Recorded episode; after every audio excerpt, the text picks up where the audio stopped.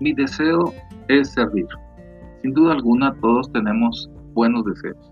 El del servir a los demás es un deseo que está siempre presente, sin embargo no siempre se lleva a cabo. La razón es que por lo general buscamos que las personas nos sirvan, nos atiendan. Quien es maestro por excelencia al servicio es la persona de Jesucristo.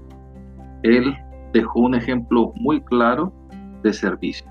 Debo leerles por lo menos un párrafo pequeño que refiere a esto.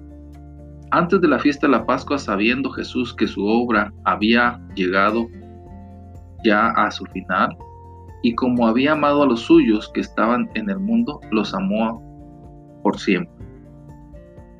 Y cuando cenaban, como el diablo ya había puesto en el corazón de Judas Iscariote, hijo de Simón, que le entregase, sabiendo Jesús que le había dado todas las cosas en las manos y que había salido de Dios, y a Dios iba, se levantó de la cena, se quitó su manto y tomando una toalla se la ciñó, luego puso agua en un lebrillo y comenzó a lavar los pies de sus discípulos y a jugarlos con la toalla con que estaba ceñido. Justo siempre va a haber alguien que eh, piense que el servicio es denigrante. Sin embargo, el maestro al final de este ejemplo les pregunta quién soy yo y todos le reconocen que era un maestro y que venía de Dios.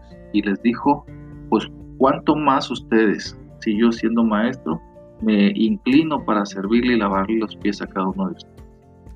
Pedro aprendió la lección y con él todos los discípulos.